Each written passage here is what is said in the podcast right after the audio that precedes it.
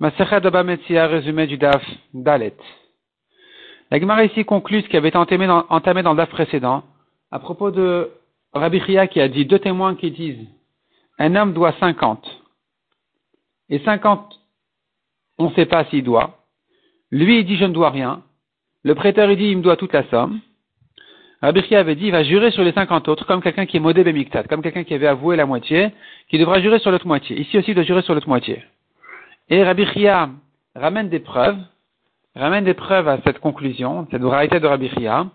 La preuve de notre Mishnah a été repoussée, comme on a vu dans le précédent, et comme on a ramené dans le précédent, dans le résumé du DAF précédent, on a ramené l'objection de l'Agmara qui est citée ici dans ce DAF sur euh, la preuve de la Mishnah. Et euh, autre preuve que Rabbi Chia y ramène, c'est il ramène donc en fait euh, une, une, preuve comme quoi, de même qu'un témoin rend chayav de jurer, c'est-à-dire un témoin qui dit tu es chayav et l'autre dit je suis pas tour, il devra jurer. De même, deux témoins vont le faire jurer sur les cinquante autres qu'ils ne savent pas. Les témoins disent cinquante, il doit, cinquante, on ne sait pas, il va jurer sur les cinquante autres. Et un témoin n'est pas une preuve suffisante, il faudra ramener encore une preuve d'un homme lui-même qui dit j'avoue que je dois la moitié, il est chayav de payer, de jurer sur l'autre moitié. De la même manière, quand deux témoins viennent dire il est chayav, la moitié, il devra jurer sur l'autre moitié. Donc finalement, en se basant sur ces deux preuves-là, qui sont un témoin et l'homme lui-même qui a avoué la moitié, on va apprendre des deux, c'est-à-dire si tu vas m'objecter la preuve si tu vas me repousser le raisonnement, je te ramènerai du deuxième. Tu vas me dire d'un témoin on n'a pas de preuve, je te ramènerai de lui-même. Lui-même on n'a pas de preuve, je te ramènerai un témoin. Finalement, entre les deux, on pourra tirer la preuve que deux témoins qui disent il lui doit la moitié, il devra jurer sur l'autre moitié. L'Agmara ramène un autre enseignement de Rabbi Chia. C'est une marloquette entre Rabbi et Rabbi à propos de Helach. Helach, ça veut dire voici pour toi. De quoi il s'agit? Un homme qui dit je te dois la moitié, et la voici. Je te dois 50, et les voici, prends-les, ils sont dans ta main, je, te les donne tout de suite. Est-ce qu'il doit jurer sur les autres 50 ou pas? Sachant qu'un homme qui a avoué la moitié de la dette, la Torah dit que il doit jurer sur l'autre moitié, et qu'un homme qui a renié toute la dette, il n'est pas tour de jurer Minatora, parce que, en principe, s'il ose nier toute la dette, tu pourrais lui faire confiance. Un homme n'ose pas comme ça euh, mentir il n'est pas si affronté que ça en général, en principe, en tout cas dans les premières générations.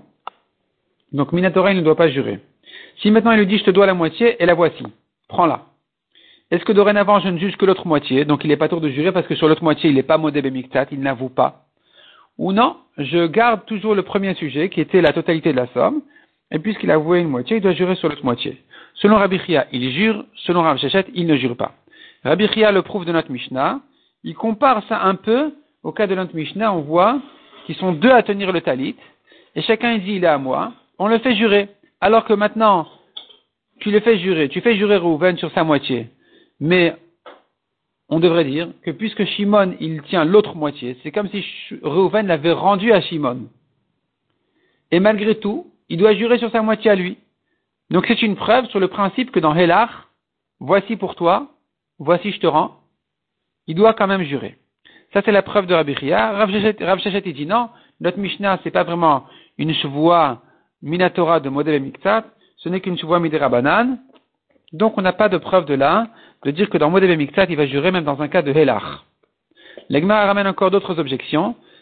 Elle ramène donc une discussion entre Rabbi Akiva et Rabbi Shimon Ben Elazar à propos d'un cas où un homme vient réclamer cinq dinarim de son ami, il a un shtar. Dans le shtar, c'est écrit, c'est écrit, tu me dois des slaim.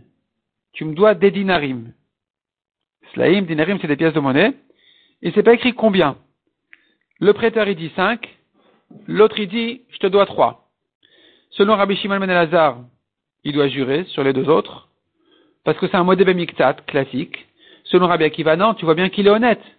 S'il avait dit 2, il s'en serait sorti très bien net. Voilà, il y a un shtar qui dit deslaim.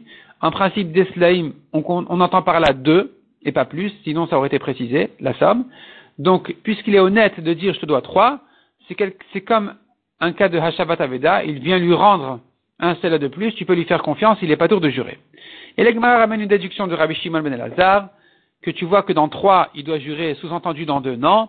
alors que c'est un cas de Helar, parce que puisqu'il y a un shtar ici, le shtar il fait une hypothèque sur les terrains, les terrains ils sont toujours, ils sont toujours présents, donc c'est comme s'il les, il les rendait euh, instantanément, et, et tu vois qu'il doit quand même jurer. Donc ça aurait été une preuve de Rabbi Shimon ben Elazar, qui dit, pardon, non, Rabbi Shimon ben a dit, il doit jurer dans un cas où il a dit je te dois trois, dans un cas où il lui avait dit je te dois deux, j'entends par là qu'il ne doit pas jurer.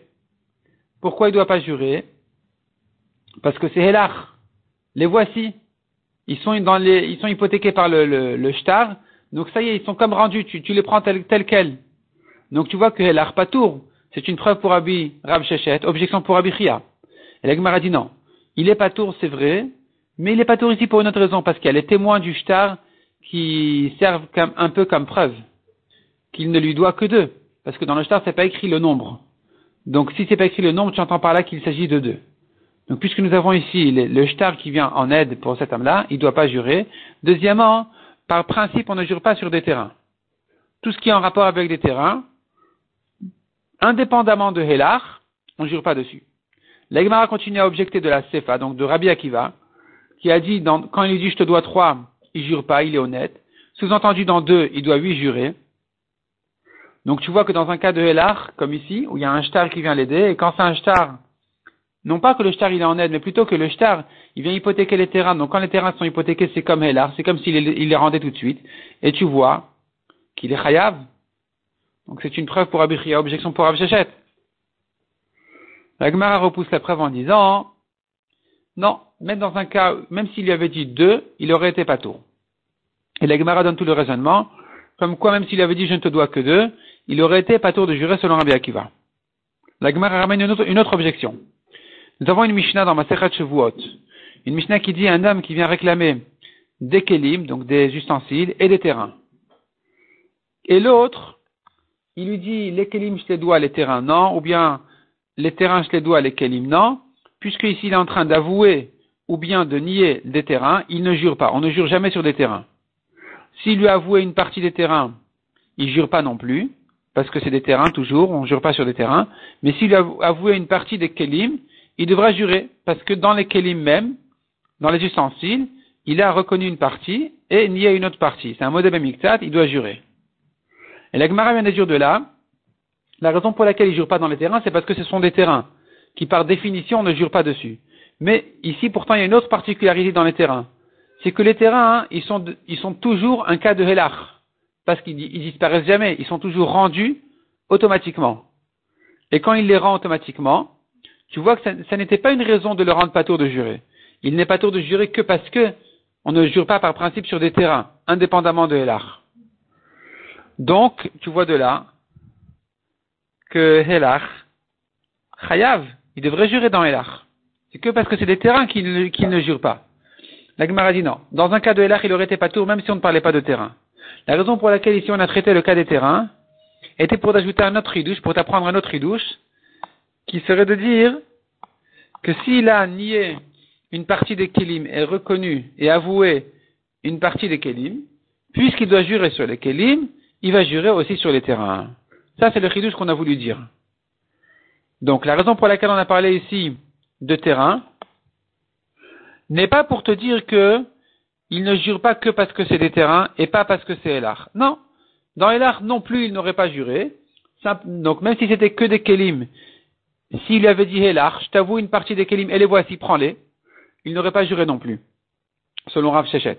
Simplement, ici, on a voulu nous apprendre ce chidouche exceptionnel, de dire que même dans des terrains, il se peut qu'il jure, si dans les Kelim même, il est chayav de jurer parce qu'il a nié une partie et reconnu une partie, dans un cas où ça serait pas Elar, il, aurait été chayav de jurer, s'il jure déjà dessus, il va jurer aussi en même temps sur les terrains.